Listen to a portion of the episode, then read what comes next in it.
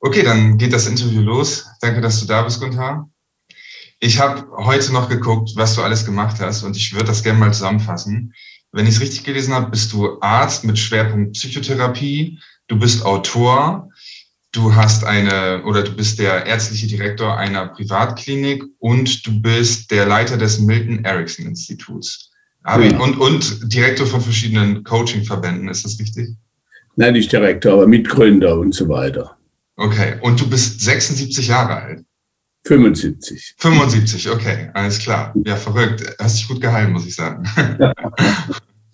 ähm, ja, wir gehen heute so ein bisschen in die Praxis. Ich habe äh, dir das vorhin schon erzählt, dass ich, ähm, ich habe den YouTube-Vortrag ähm, Symphonie mit allen Sinnen von dir gesehen.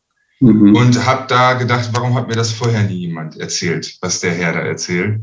Und ja, ich würde dieses Interview einfach gerne nutzen, damit die Leute, die das sehen, auch ein Gefühl dafür bekommen, was du machst und wie deine Arbeit aussieht. Und deswegen wäre meine erste Frage, ob du den Zuschauern vielleicht das Teilekonzept erklären kannst und wie es in der hypnosystemischen Arbeit eingesetzt wird. Okay, ja, da müsste ich aber noch vorher ein bisschen ausholen. Okay. Äh, wie, wie überhaupt äh, Erleben erzeugt wird in uns und, und wie man dann das daraus abgeleitet nutzen kann. Ne? Mhm. Also wir, wir können so als einfachste Grundunterscheidung im Erleben unterscheiden zwischen bewusst Willentlichem, also ich überlege mal was und dann mache ich das und jenes und sage, ich will jetzt einen Kaffee oder nicht und so. Und unwillkürlichem Erleben. Und unwillkürliches Erleben ist alles das, was halt einfach passiert in uns, aber nicht direkt unserem äh, bewussten Willen sozusagen zugeordnet ist und was wir damit auf Knopfdruck nicht gleich wieder ändern können. Also beispielsweise Herzschlag, Hormonregelungen, Immunsystemregelungen, Verdauung und aber ja eigentlich Tausende von, von anderen Prozessen auch noch. Ne? Der größte Teil des Erlebens ist unwillkürlich. Äh, und zwar eben äh, aufgrund von unserer ererbten genetischen Voraussetzung, aber auch durch viele unbewusst in uns laufende gelernte Programme. So. Mhm. Äh, und vieles von diesem Unwillkürlichen läuft auch wieder unbewusst, aber nicht alles. Ne? Wenn, wenn zum Beispiel jemand kommt zu mir und sagt, sie, ich habe so, was weiß ich, ich habe eine Platzangst, ich muss da immer über den Bahnhof äh, Vorplatz laufen und jedes Mal, wenn ich da über den Bahnhof laufe, kriege ich Herzrasen und Todesangst oder sowas, dann ist es ja völlig unwillkürlich. Das will ja niemand. Aber es passiert trotzdem und wird einem bewusst, weil wenn es einem gar nicht bewusst würde, dann wird es einem keine Probleme machen, dann wird es halt irgendwie laufen. Also unwillkürlich äh, läuft sehr vieles und vieles davon ist auch unbewusst, aber eben nicht alles. Dann äh, äh, brauchen wir jetzt praktisch, äh, wenn das immer gut läuft mit dem Unwillkürlichen, wunderbar, ne, da brauchen wir ja nichts zu machen. Ist da jemanden, wo das immer gut läuft? ich auch nicht. aber das heißt also umgekehrt, ich brauche auch ein Wissen darüber, wie ich eigentlich Unwillkürliches beeinflussen kann, wenn es gerade nicht in die gewünschte Richtung läuft. Das ist aber nicht so einfach, weil Unwillkürliches, das hängt mit der Evolution äh, unseres Gehirns zusammen und so weiter. Unwillkürliches ist immer viel schneller und stärker zunächst als Willentliches. Und jeder kennt es ja auch so. Ne? Da könnte man ja dann gleich hoffnungslos werden. Da sagt man, ich will das Schnellere und Stärkere verändern mit dem Langsameren und Schwacheren. Das klappt ja gar nicht. Aber das stimmt so nicht. Da komme ich gleich noch drauf. Jetzt muss man aus der Gedächtnisforschung noch beachten, ähm, dass praktisch jede Episode, die wir erleben, wenn die ein bisschen emotional geladen war, das zeigt die autobiografische Gedächtnisforschung, dann wird dieses Erleben, was da in dieser Episode erlebt wurde von uns, in uns als unbewusste Erlebnismöglichkeit gespeichert. Die kann auch wieder aufgerufen werden. Da braucht man auch gar nicht alles, wenn sich dann nur einzelne Aspekte, zum Beispiel was weiß ich, ich komme wieder in einen Raum rein, äh, da habe ich vor zehn Jahren vielleicht was Unangenehmes erlebt und äh, das habe ich längst vergessen vielleicht. Aber da ist ein Duft in diesem Raum und der, ein ähnlicher oder gleicher Duft war vor zehn Jahren bei dem unangenehmen Erleben. Dann springt allein durch diesen einen Reiz, dieses unangenehme Erleben, zumindest auf der Gefühlsebene oder in Körperreaktionen oft wieder an. Das, ein Gesetz in der Hirnforschung oder eine Regel erklärt es, so das sogenannte Hebsche Gesetz. Zellen, die miteinander feuern, die vernetzen sich und wenn sie mal vernetzt sind, dann feuern sie wieder miteinander. Das heißt aber dann, ich habe tausende von Erlebnismöglichkeiten in mir. Und das zählt übrigens auch nicht nur die Kindheit. insofern kann man auch gar nicht sagen, ein, ich habe eine Kindheit. Das ist viel zu undifferenziert, weil in den, in, allein in meiner Kindheit, aber in meiner Jugend, Erwachsenenleben ja auch, da habe ich ja tausende von Episoden mit großer Freude, viel Trauer, Angst, Wut, Gleichgültigkeit, Kraft, Schwäche, alles.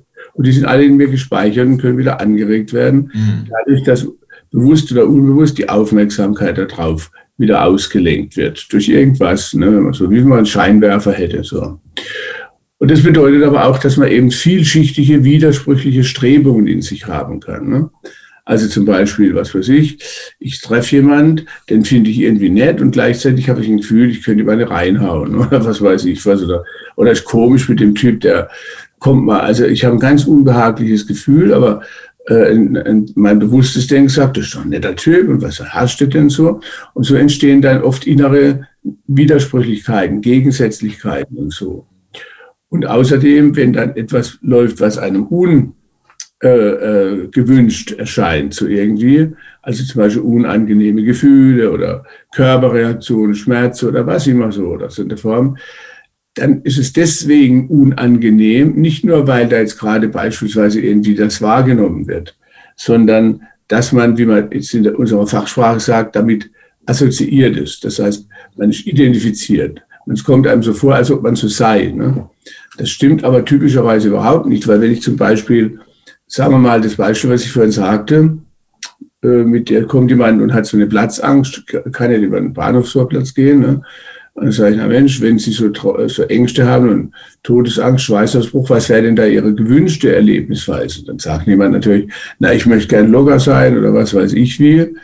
Äh, und dann frage ich nur noch, ja, und wie finden Sie das denn, dass Sie eben jetzt nicht so locker sein können? Und da kannst du typischerweise hören, so, ja, das finde ich blöd von mir. Und dann rede ich mit mir und sage, Herrgott, nochmal, was, verdammt nochmal, stell dich doch nicht so an oder so irgendwie. Und das zeigt. Darf ich kurz das fragen? Ist, ist das ja? der Kampf zwischen Unterbewusstsein und Bewusstsein dann? Also Unterbewusstsein fühlt sich ängstlich und das Bewusstsein oder der Neokortex feuert dann dagegen und sagt, hey, ist doch nur ein Bahnhofsplatz zum Beispiel könnte was beschreiben, aber ich würde es lieber so beschreiben, es ist gar nicht unterbewusst, es ist ja bewusst, das, was so. da, mhm. sagen so, sondern das unwillkürlich Auftauchende wird bekämpft durch das Willentliche. Ah, okay. Ja.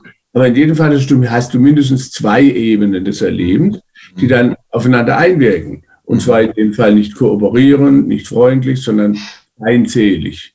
Und da, das heißt, du hast also mehrere Strebungen in deinem Organismus in dem Moment. Mhm. Äh, und dafür brauchen wir jetzt Konzepte, um das gut nutzbar machen zu können. Mhm. Diese mehreren Strebungen und auch diese äh, Organisation des Erlebens, dass das so nah in einem Körper drin tobt, sozusagen.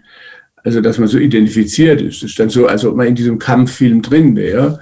Und die Bühne von dem Ganzen ist der eigene Körper. Und dann mhm. kostet es wahnsinnig viel Energie macht Muskelverspannungen, macht weitere Ängste und, und, und, und, und. Und deswegen brauchen wir jetzt ein Konzept, das mehrere Funktionen gleichzeitig hat. Erstmal, dass man das auf Abstand bringen kann, was da innerlich in einem tobt. Weil das kann man natürlich nicht physikalisch, wenn man einen Stuhl umschiebt irgendwo hin, äh, äh auf Abstand bringen. Das wäre vielleicht alles. Aber das braucht man gar nicht. Ich kann das mental, also geistig und mit innerer Vorstellungskraft auf Abstand bringen, indem ich mir das vorstelle, es ist so ein bisschen aus mir raus sozusagen. Ne? Und dafür sind solche Teilemodelle ideal. Die bieten mehrere Funktionen, die einem da hilfreich wirken können für einen auf einen Schlag. Ne? Wenn ich dann zum Beispiel sage, und so sage ich das dann auch den Leuten, wenn ich sie gefragt habe, ja, wie reden sie dann mit sich, wenn es ihnen so schlecht geht? Und dann reden die typischerweise, also zum Beispiel, wenn jemand massive Ängste hat, der redet typischerweise dann eben eher ärgerlich, wütend mit sich. Das ist in mhm. allermeisten Fällen so. Dann kann ich doch den Leuten sagen, Mensch, gucken Sie, wenn ich Sie jetzt fairerweise etwas äh, differenzierter beschreiben wollte, dass, Ihnen, dass ich Ihnen da gerecht werde, dann dürfte ich ja nicht mehr sagen, Sie als ganze Person haben Angst beispielsweise, weil da gibt es zwar eine ängstliche Seite oder einen ängstlichen Teil, aber es gibt auch einen wütenden oder einen ärgerlichen Teil. Mhm. Und der hat überhaupt keine Angst, der hat eher Wut auf die, die Angst hat, auf diese Seite. Also würde ich Ihnen lieber vorschlagen, dass er, da gibt es verschiedene Seiten, die wirken aufeinander ein. Und wenn ich dann die Leute einlade, nur vergleichen Sie doch mal die Wirkung wenn Sie ich sagen, also ich habe Angst und ich ärgere mich über mich, das ist genau die Wirkung, dass man Ungewolltes in sich reinzieht. Da wird man damit mhm. Identifiziert und dann tobt es im Körper. Weil der Körper auf der unwillkürlichen Ebene, der reagiert so, als ob das echte Wirklichkeit wäre dann. Mhm. Wenn ich aber Weil sage, er das Überleben sichern will, ne? Weil er. Ja, ja genau. Also es ist nichts Böses, warum er so reagiert. Im Gegenteil, das sind alles im Grunde genommen äh, gelernte oder auch ererbte Lösungsstrategien, könnte man das mhm. nennen, mhm. Äh, die je, je, nach Kontext, je nach Situation sogar ausgezeichnet sinnvoll sind. Mhm. Nur halt oft da nicht, wo man sie gerade jetzt hat. Mhm. Also brauchen wir eigentlich eher, das sollte nicht weggemacht werden, auf gar keinen Fall, sondern eher, dass man Wahlmöglichkeiten kriegt, wo setze ich es ein, wo, las, wo kann ich was anderes machen und wie kann ich darauf zurückgreifen. Aber dafür muss ich in ein anderes Erleben kommen. Und deswegen muss ich das auf Abstand bringen. Wenn ich dann die Leute frage, Mensch, wie wirkt sich denn in ihrem Erleben aus? Wenn sie nicht sagen würden, ich, ich, ich, ich habe Angst und ich ärgere mich, sondern eine Seite hat von Angst von mir, eine andere, so, die ärgert sich vielleicht, das bin nicht ich als ganze Person, dann sagen, wir haben das schon in, in so Auswertungsstudien mal da hatte ich meinen Diplomanten gebeten, 200 Klienten im Laufe der Zeit in unserer Klinik, in der ersten Klinik, die ich aufgebaut habe, äh, mhm. zu interviewen.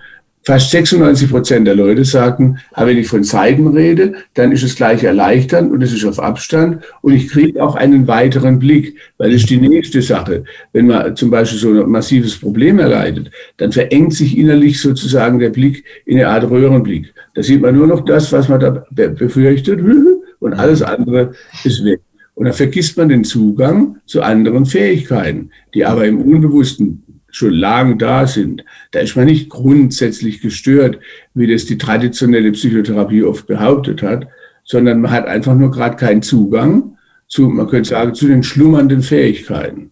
Was ist, wenn jemand ähm, sehr, sehr wenig positive Erfahrungen in seinem Leben gesammelt hat? Also hat, du hattest, du hast ja schon alle möglichen Patienten. Ist es trotzdem möglich, auch wenn jemand angenommen, er hätte, ich, ich weiß, dass es unwahrscheinlich ist, aber angenommen, jemand hätte fast nur dramatische Erlebnisse gehabt. Kannst du ein neues Muster auch imaginieren und einsetzen sozusagen? Ja, wobei man müsste das noch ein bisschen ergänzen. Also meine Arbeit, das ist ja dieser hypnosystemische Ansatz, den ich da entwickelt habe, der ist, äh, der ist eine Integration auch von anderen Ansätzen. Ich habe das dann weiterentwickelt halt, aber eigentlich basiert es auf anderen wertvollen, so vorher entwickelnden äh, Sachen. Und insbesondere, also einmal von, kommt der eine Teil aus der systemisch-familientherapeutischen Arbeit ursprünglich. Mhm. Und das andere, und das ganz zentral, aus der Ericksonschen Hypnotherapie. Und Milton Erickson ist der Weltpionier der modernen Hypnotherapie gewesen im 20. Jahrhundert der hat schon immer, lange bevor das nachher dann in der autobiografischen Gedächtnisforschung nachgewiesen wurde, ging der immer davon aus, ganz anders als die damals vorherrschende Psychotherapie, selbst wenn jemand 20 Jahre furchtbar gelitten hätte oder solche schlechten Erfahrungen gemacht hätte, wie du das jetzt nennst, ähm, kann man davon ausgehen, dass trotzdem in seinem unbewussten Erlebnisrepertoire die Grundfähigkeiten, die man braucht für hilfreiche Entwicklungen, als schlummerndes Potenzial schon da ist. Man muss das nur durch mit, mit verschiedene Methoden, äh, da ist eines davon so ein Teilemodell halt, muss man das aufsuchen und wieder in, lebendig werden lassen, also wieder reaktivieren. Aber das ist in aller Regel schon da. Es ist nur vielleicht nicht in dieser Situation da. Ne? Also zum Beispiel, was weiß ich mal, äh, selbst wenn jemand sehr schlechte Erfahrungen hatte, immer nur oder hauptsächlich in deinem Beispiel, wenn der äh, bloß mal in irgendwelchen kurzen Zeiträumen, äh, was weiß ich, für sich allein war, gespielt hat, schon als Kind im Sandkasten oder weiß nicht was, dann gibt es solche Momente. Oder wenn er im Fernsehen oder sonst irgendwo einen schönen Film gesehen hat, wo er sich angesprochen fühlte von irgendeinem Erleben von jemand, dann wird es sozusagen wie wenn man sich Probehandeln im Kopf innerlich vorstellt, mhm. auch schon in einem aufgerufen und gespeichert. Okay. Äh, und man kann außerdem auch noch das hat zum Beispiel Milton Erickson manchmal gemacht, durch Imagination schöne Erinnerungen sozusagen in sich wieder einpflanzen, auch wenn man die tatsächlich gar nicht so erlebt hat. Wow. Äh, und dann kann man das wieder so. Aber es kommt noch ein weiterer Punkt dazu, äh, für das, was du sagst, wenn jemand dann äh, unter diesen, wenn jemand dann kommt zu mir und leidet, beispielsweise, weil er so viele schlimme Erfahrungen gemacht hat, dann kann das eigentlich nur so heißen, er muss auf der unbewussten Ebene ein Wissen über das, was er braucht haben, weil er kann eigentlich nur leiden. Da habe ich extra Modelle entwickelt, wie man das genau beschreiben kann, wenn er innerlich eine Diskrepanz erlebt zwischen dem, was gerade abläuft und dem, was er bräuchte. Mhm. Dafür muss er aber unbewusst, irgendwo muss er wissen, was er bräuchte, sonst kann er es gar nicht merken. Ich sage da manchmal auch den Klienten zu uns, gucken Sie, äh, nehmen an, wir könnten mit einer Zeitreise ins 18. Jahrhundert fahren zum Beispiel. Und dann würde man dort die Leute fragen, sagen Sie mal, leiden Sie sehr darunter, dass Sie den Lichtschalter nicht betätigen können für Ihre Elektrolichtanlage? Dann würden die wahrscheinlich denken, was hat denn der Spinn der Typ, hat er einen an der Waffel? Weil die konnten gar nicht unter dem Mangel leiden, weil sie nicht wussten, dass es das gibt. Das heißt, wenn du unter was leidest, muss es ein unbewusstes Wissen geben darüber, und das heißt, es muss schon eine Ahnung, die muss aber nicht bewusst sein. Mhm. Und dann kann man das damit äh, wieder so allmählich auffinden. Das ist dann wie ja. richtig so ein Spürvorgang. Also, so, und dann kann man so, und dann, wenn man sich reinversetzt, als ob man es gekriegt hätte oder kriegen würde, das Gewünschte, dann reagiert der Körper. Äh, der reagiert nämlich bei so unwillkürlichen Prozessen ähnlich wie im Traum. Ne? Weil wenn du zum Beispiel abends ins Bett gehen würdest und du würdest äh, dich klasse fühlen, super toll. Und jetzt hättest du aber einen Albtraum beispielsweise. Dann hättest du während des Albtraums, wenn man auf die übliche Art träumt, äh, da ist man nämlich dann identifiziert im Traum, da kommt es im Körper so vor, als ob das echteste Wirklichkeit wäre. Und dann setzt er das um, als ob es echteste Wirklichkeit wäre. Und dann hast du plötzlich Horrorerlebnisse. Wenn du aber im Traum was Schönes träumst, schaltet der Körper sofort wieder um, du hast wieder ein schönes Erleben.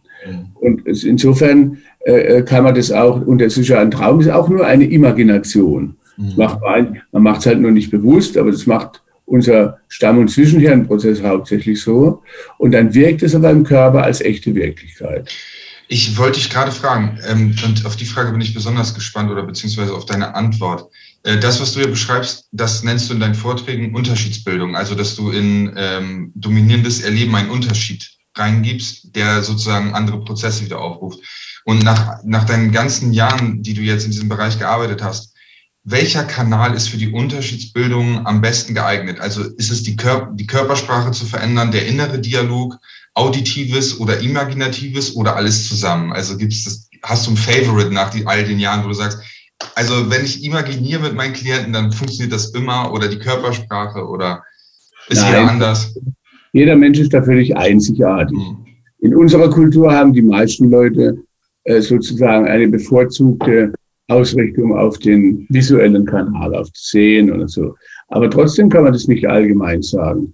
Äh, auditive Sachen, zum Beispiel über klangliche Sachen, das hat oft eine besondere Wirkung, auch bei Leuten, die visuell erstmal so orientiert sind, weil äh, Sound, Gesundheit und Resonanz, das kommt aus der gleichen Wortwurzel ursprünglich, hat nämlich was mit Schwingung zu tun. Und wenn du was mit dem Sound machst sozusagen, dann kommt der Körper viel mehr oft in wirksame Schwingung, als wenn du es nur dir vorstellst, visuell. Ne?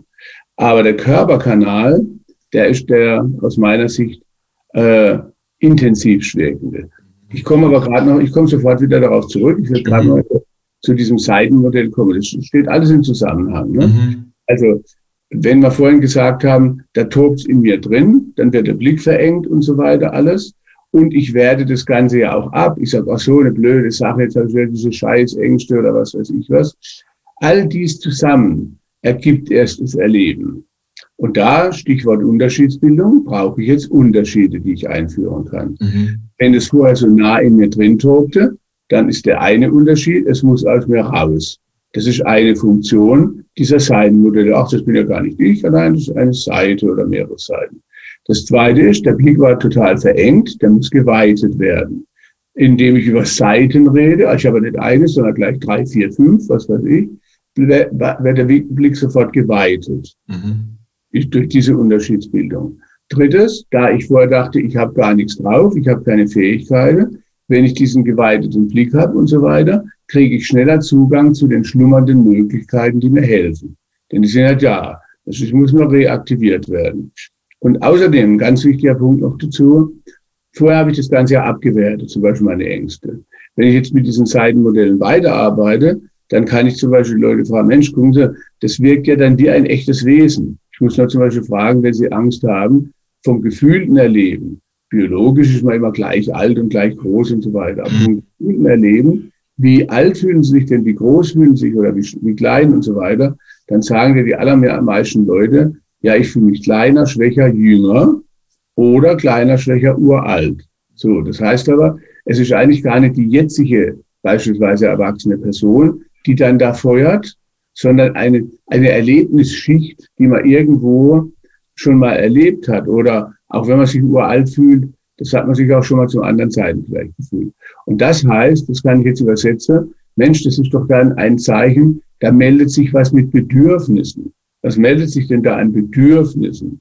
Zum Beispiel bei Angst geht es immer um Schutz, Sicherheit, Handlungsfähigkeit, ganz wichtig, und auch Zugehörigkeit, Zugewandtheit. Dann habe ich also auch die Chance damit über dieses Seitenmodell, das, was ich vorher abgewertet hatte, jetzt zu übersetzen in, ah, das ist eine Art Botschafter von Bedürfnissen. Und dann kann ich achtungsvoll, äh, neugierig und bedürfnisorientiert damit umgehen, kriege viel mehr Selbstwertschätzung. Da merke ich, ach, ich war ja gar nicht blöd. Da meldet sich eine kluge Seite in mir, die merkt, ich erleide gerade einen Mangel. Und jetzt wird dieser Mangel, äh, äh so wie eine Warnblinkanlage zum Beispiel, beim Auto oder sowas, da achtet man auch drauf. Ne? Und da kann man drauf achten und muss es nicht mehr bekämpfen, sondern kann es nutzen.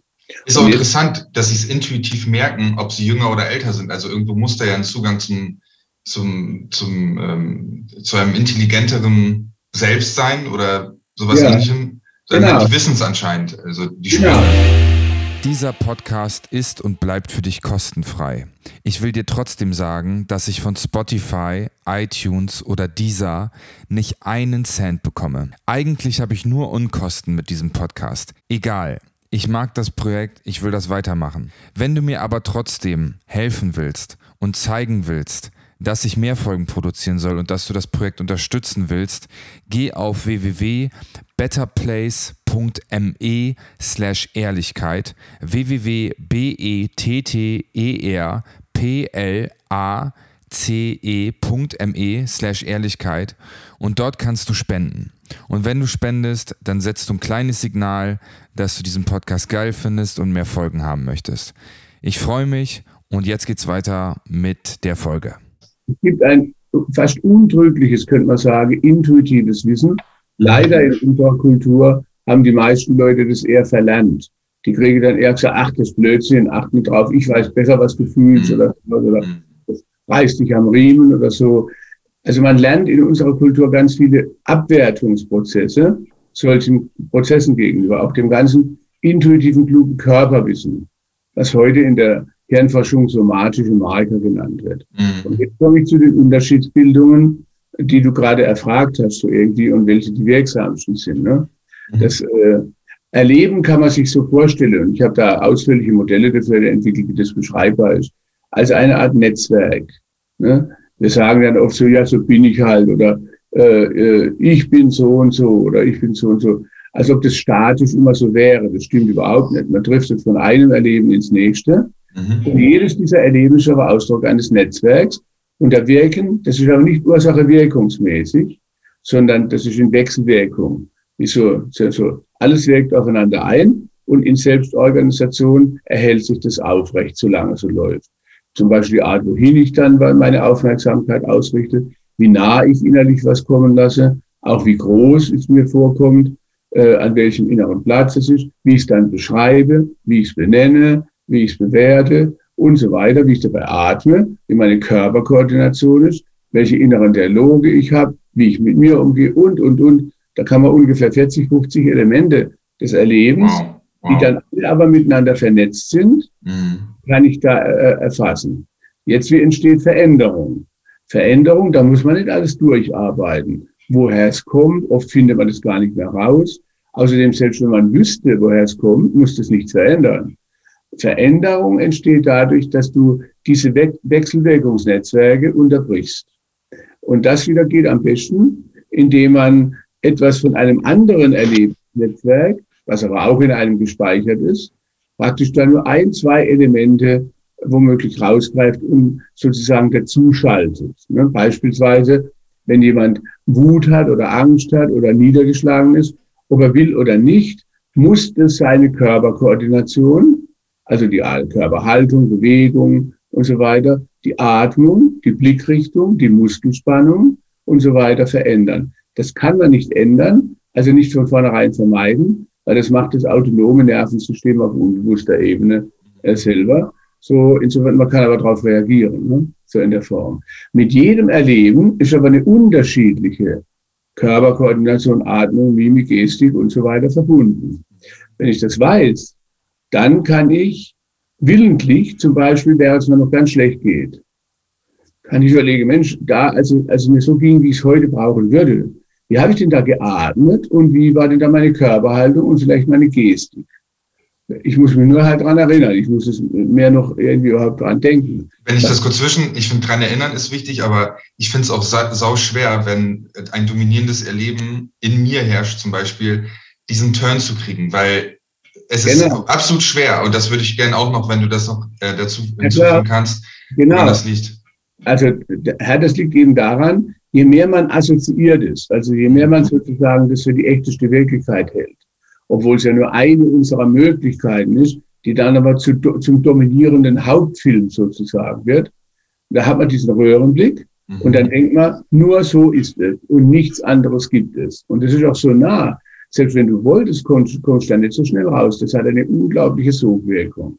Das alles ist nicht blöde. Das hat sich in der Evolution entwickelt, äh, damit man schnell reagieren kann. Weil wenn du da in der Evolution rumgelaufen wärst, also unsere Vorfahren, die waren ja alle immer in ungeschütztem Gelände sozusagen.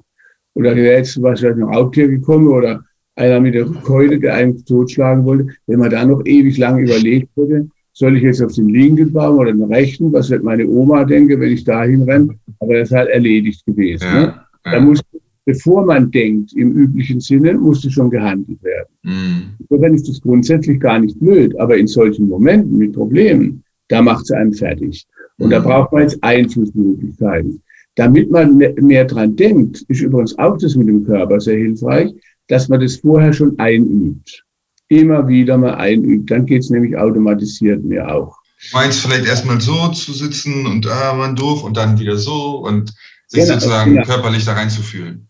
Der Vorteil von Körpersachen ist, äh, wenn Unwillkürliches läuft, das läuft ja eben so viel rasend schneller als Willentliches. Mhm. Äh, und selbst wenn du denkst, jetzt mache ich was anderes, da ist es schon wieder passiert auf der unwillkürlichen Ebene.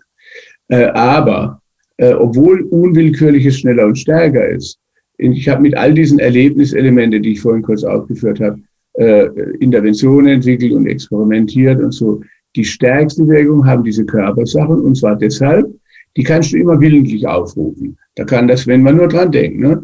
Das kann einem noch so schlecht gehen, das kann man immer willentlich aufrufen. Ich kann gerade gehen, einfach zum Beispiel. Zum Beispiel. Mhm. Aber äh, das Willentliche, das, da gibt es ein anderes Forschungsgebiet, ein großes, nennt sich Priming-Forschung, geschrieben Priming, also Bahnung. So, die Körperkoordination und diese Körpersachen, die ich gerade genannt habe, die haben die stärkste Sogwirkung von all den Erlebniselementen in einer Forschungsrichtung der Synergetik nennt man das einen Attraktor.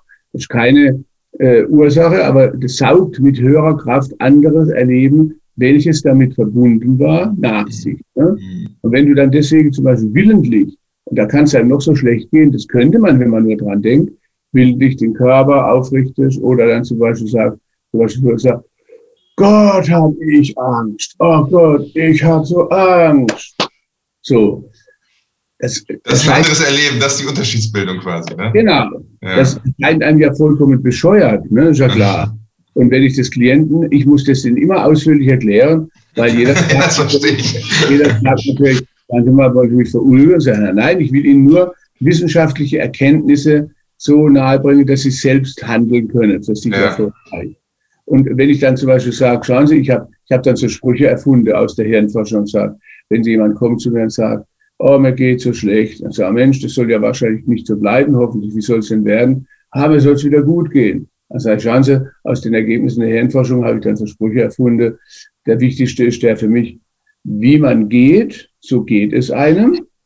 Und wie es einem geht, so geht man. Wenn Sie also wollen, dass Ihnen besser geht, dann gehen wir am besten gleich, reden wir nicht nur, sondern stehen auf und laufen zehn Minuten rum, als ob es ihnen gut gehen würde. Da sagen die Leute natürlich zu Recht, Mensch, ist doch geheuchelt. Ich sage, ja noch, aber jetzt können sie ihrem Körper Bahnungshilfe geben, weil das ja. Gesetz in der Hirnforschung zeigt, wenn diese Körperhaltung sie machen, die ist vernetzt mit was anderem und es mhm. zieht dann sich nach Du hast gesagt zehn Minuten, das finde ich ganz interessant, Gunther. Ich, äh, also das, es muss auch zum, also es muss ein gewisser Zeitraum da sein, wo diese Unterschiedsbildung eingefügt wird, weil wenn ich nur kurz zwei Minuten vielleicht mit geradem Rücken laufe, hat das noch nicht diese Wirkung. Also man muss ein bisschen das länger machen, damit das Gehirn sozusagen auch diese Netzwerke aufruft, die mit dem gewünschten Erleben verbunden sind das also richtig? Es manchmal viel schneller als zehn Minuten, aber mhm. ich sage vorsichtshalber immer zehn Minuten. Mhm. Okay. Dingen, es geht eigentlich immer blitzschnell, nur das Interessante ist, bis die Leute das dann bewusst registrieren, obwohl es schon läuft. Das dauert manchmal länger, weil das mhm. Bewusste ist noch am, oh Gott, es geht mir so schlecht, orientiert. Das ist ja mhm. quasi wie fixiert. Und deswegen äh, mache ich dann immer noch viele Rückfragen. Gucken Sie mal, wenn Sie mal in Ihren Körper jetzt reinspüren oder sonst was, ist es jetzt schon genau noch so oder, oder schon ein bisschen anders? Und erst dann, zu ihrem Erstaunen, merken die Leute, dass es schon anders ist, aber sie haben es noch gar nicht bemerkt bewusst. Ne? Also das ist eine, eine entscheidende Unterschiedsbildung. Mhm. Aber natürlich Imaginationen auch. Also am besten macht man mehrere Sachen. Äh, äh, das mit dem Körper würde ich immer empfehlen. Und damit, mhm. du sagst, das fällt ja dann so schwer, dafür habe ich extra Interventionen entwickelt, ähm, die das dann wieder nutzbar machen können. Weil gerade mit dem Körper, das nenne ich dann in einer Überschrift, so habe ich mal in einem meiner Bücher veröffentlicht, äh, Problemlösungsgymnastik. Das kann man auch anders nennen, aber so halt in der Richtung. Ja. Warum? Äh, Erleben ist ja immer Ergebnis eines Netzwerks. Immer das, was miteinander vernetzt ist, das wirkt. Jetzt hast du ja die Fähigkeiten, dass es dir besser geht, dass du handlungsfähig bist und so weiter. Die sind ja alle gespeichert im unbewussten Erleben. Bloß wenn es einem schlecht geht, blöderweise ist es nicht vernetzt damit. Also ist die Hauptrichtung einfach, man muss es vernetzen. Mhm. Und äh, äh, die meisten Leute, gerade wenn es einem schlecht geht, die wollen das natürlich weghaben. Die wollen es einfach mhm. weg, weg, weg. Und genau das stärkt aber das Problem. So. Milton Erickson hat zu mir immer gesagt, wo ich so ein Problem lösen wollte.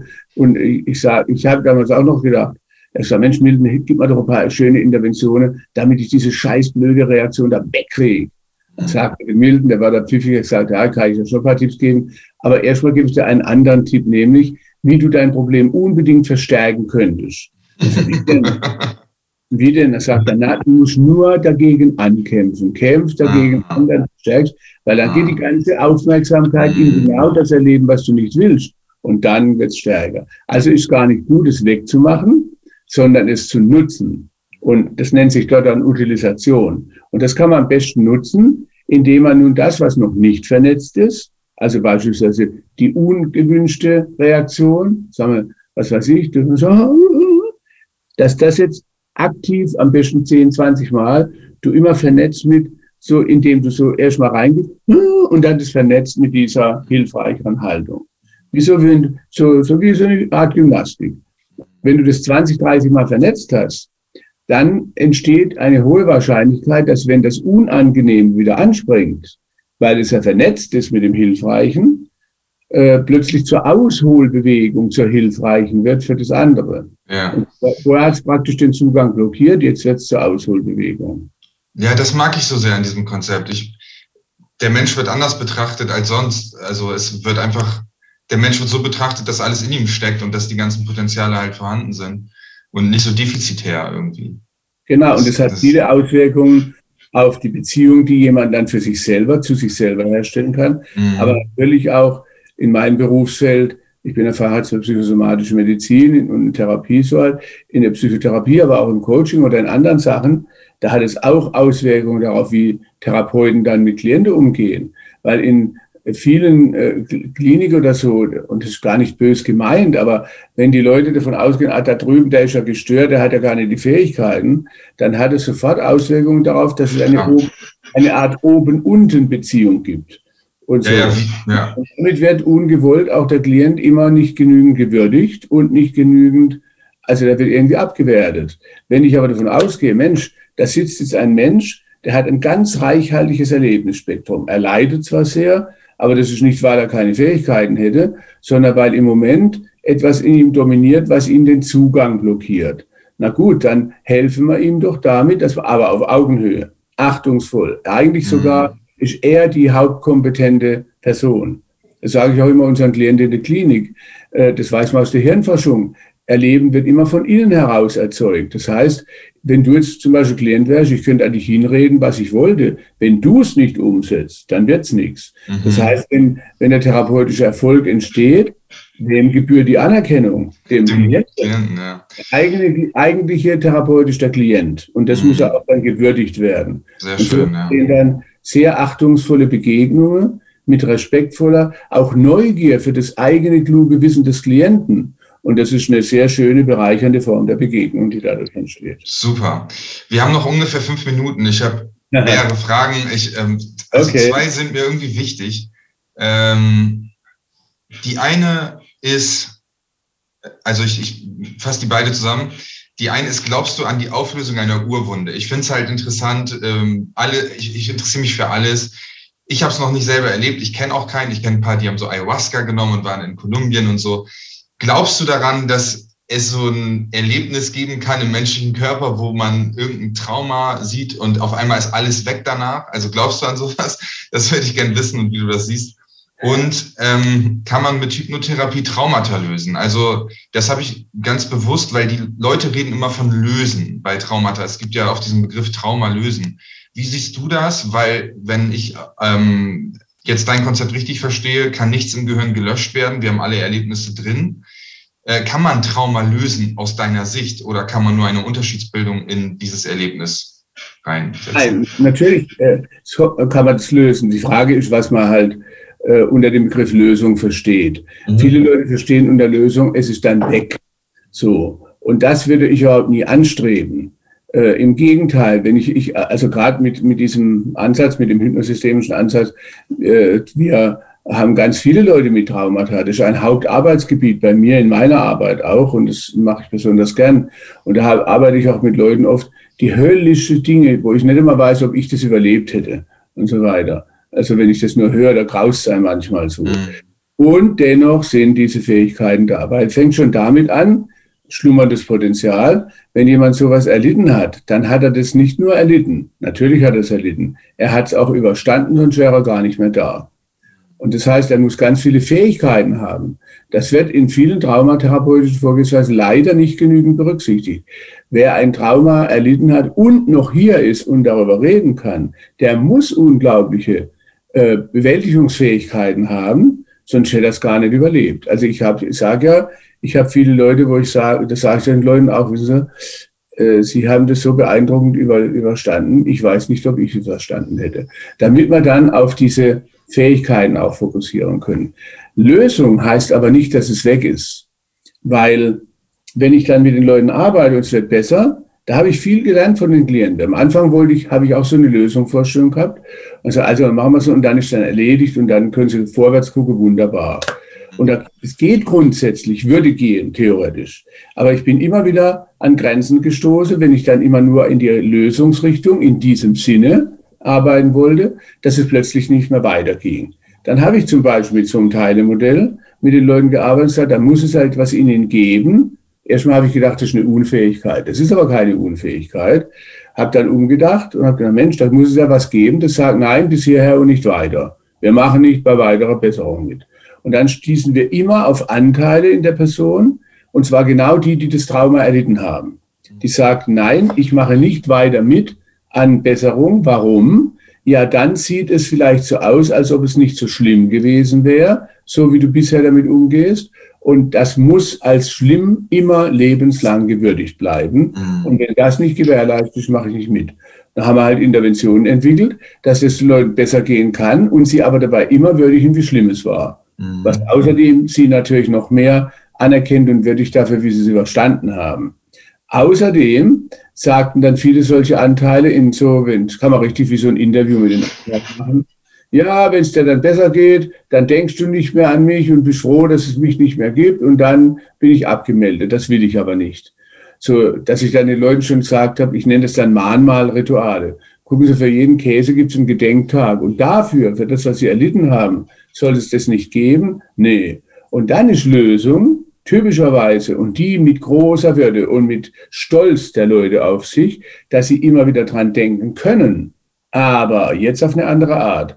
Aus einer Haltung, die kann man richtig aufbauen, in denen sie sich mit Kraft, Schutz und Sicherheitserleben das anschauen können, aber das ist dann auf Abstand. Wie wenn man sozusagen im Kino drei Meter weg anguckt, aber in einem geschützten Erleben und dann sagen, ja, so schlimm war das und das habe ich bewältigt und das zeigt mir auch, ich werde darauf aufpassen, dass sowas nie mehr wieder passiert und dafür ist gerade die Erinnerung als Lösungsteil sehr wichtig. Mhm. Also als Lösung nicht wegmachen, sondern auf diese Art eine neue Art des Umgangs damit finden und das kann man gut machen. Und insofern ist es auch natürlich bei so anderen Sachen, ne, wie bei Ayahuasca oder bei Psilocybin oder sowas. Es gibt übrigens jetzt sehr viel neue Forschungen darüber. Ja, äh, früher, früher gab es ja in der Psychotherapie, wurde es auch schon mal eingesetzt mit LSD und so weiter. Ich habe auch schon Leute betreut, äh, so für Doktorarbeit oder, oder Diplomarbeit damals, äh, die dann in der Schweiz, da gab es so eine Gesellschaft für psycholytische Therapien an. Das ist, und die haben damit gearbeitet und das dann systematisch ausgewertet. Und da gibt es heute schon viel Forschung, aber weltweit. Ich mache im Oktober mit Freunden zusammen mal das so ein Online-Tag, wo man diese Erfahrungen äh, von solchen äh, psycholytischen Therapiesachen äh, so von international bekannten Referenten darstellen lassen. Auch mit Ketamin, was eigentlich etwas ist oder war, was immer für Narkose eingesetzt wird. Da kann man auch ja. solche Erfahrungen machen. Ja. Und das hilft den Leuten enorm gut, es zu verarbeiten, wenn es gut begleitet wird, psychotherapeutisch. Allerdings natürlich auch nicht so, dass es dann weg ist. Aber genau, das, das ist das Ding, diese, diese Vorstellung von dieser Urwunde, die dann einfach aufplatzt und auf einmal danach ist alles gut, sondern sie, es ist ein anderes Erleben danach vielleicht ein wenig, weil, weil sie etwas, bei etwas verarbeitet worden ist. Und ja, und es ist ein bereicherndes Erleben. Die Leute haben damit Fähigkeiten ja gelernt. Und diese Fähigkeiten, die können sie gerade wieder dann weiter aus. Und dafür ist gerade gut, wenn es noch da sein kann. Ja. Nur der Umgang muss anders ja. werden. Ja, cool. Das passt dann auch wieder zu deinem Konzept, finde ich. Also, dass sie dann ein anderes Erleben haben unter diesem Einfluss der, ja. Ich will es nicht Drogen nennen, der Substanzen. Und ähm, also in dem Sinne will ich es nicht Drogen nennen. Es gibt bestimmt auch andere, die das in anderen Settings nehmen. Ja, äh, ich freue mich sehr, dass du dabei warst. Ich äh, war ganz begeistert, dass du direkt, ich weiß ja von deinen Vorträgen, wie viel du zu tun hast und ich war, ich habe gar nicht damit gerechnet, dass du zurückschreibst und sagst, ja komm, wir machen das.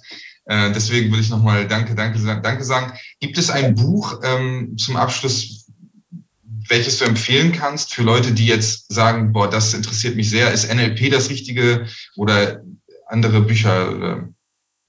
Naja, da gibt es äh, in der Zwischenzeit relativ viel. Also, also äh, von meinen Büchern. Eines heißt Einführung in die hypnosystemische Therapie und Beratung. Mhm. Anderes heißt Liebesaffären zwischen Problem und Lösung. Okay. Wieder ein anderes heißt gut beraten in der Krise beispielsweise. Mhm. Das sind so Sachen, die, und dann da gibt es noch eins, das ist so ein Sammelband, den hat so eine ganze Gruppe von Referenten mal, äh, um mich zu ehren, geschrieben. Das heißt, der Realitätenkellner. Ah ja, das habe ich gehört, ja. Okay. So nenne ich mich manchmal und so weiter. Äh, und äh, da sind diese Sachen ausführlicher beschrieben. Alles klar. Da gibt natürlich ganz viele DVDs im Auditorium-Verlag oder in anderen Verlagen oder CDs und so oder auf YouTube. Man kann da viel machen in die Richtung. Weil Alles das, klar. Es ist mir deswegen finde ich das auch toll, wenn du das machst. Weißt du, eigentlich sind das alles Sachen, die ich da berichte, die ganz natürlich sind, die jeder Mensch in sich hat, so, die man da nutzen kann. Das wissen nur die wenigsten Leute leider. Und mir liegt sehr daran, das auch öffentlich so äh, weit verbreitet zu machen, dass die Leute merken, ach so, ich kann ja selber was für mich tun. Unbedingt. Ich muss mich nicht mehr abhängig machen von irgendjemandem. Ich muss Deswegen, ja. auch mehr Selbstachtung und mehr Selbstwürdigung und so weiter kriegen. Mm. Dafür muss das verbreitet werden. Und deswegen mache ich auch immer auf solchen Verlagen, die das dann äh, mit DVDs weiter verbreiten und so weiter. Ich werde es weiter, ich werde es auf jeden Fall weiter verbreiten, hundertprozentig. Was machst du denn da damit? Oder was, also das, das kommt auf YouTube und auf Instagram und bei Facebook und überall. Das kommt jetzt überall hin. Mhm. Ja, das muss okay. sein. Ich schicke dir den Link, wenn es dann oben ist. Gerne, gerne. Danke Super. dir. Alles okay. klar, Gunther. Danke für deine Zeit. Also, ich wünsche dir einen schönen Tag. Für dein Engagement, für dein Engagement das ist gut. Gerne. Sowas braucht man. Gerne, gerne. Mach's gut, Gunther. Ciao. Tschüss.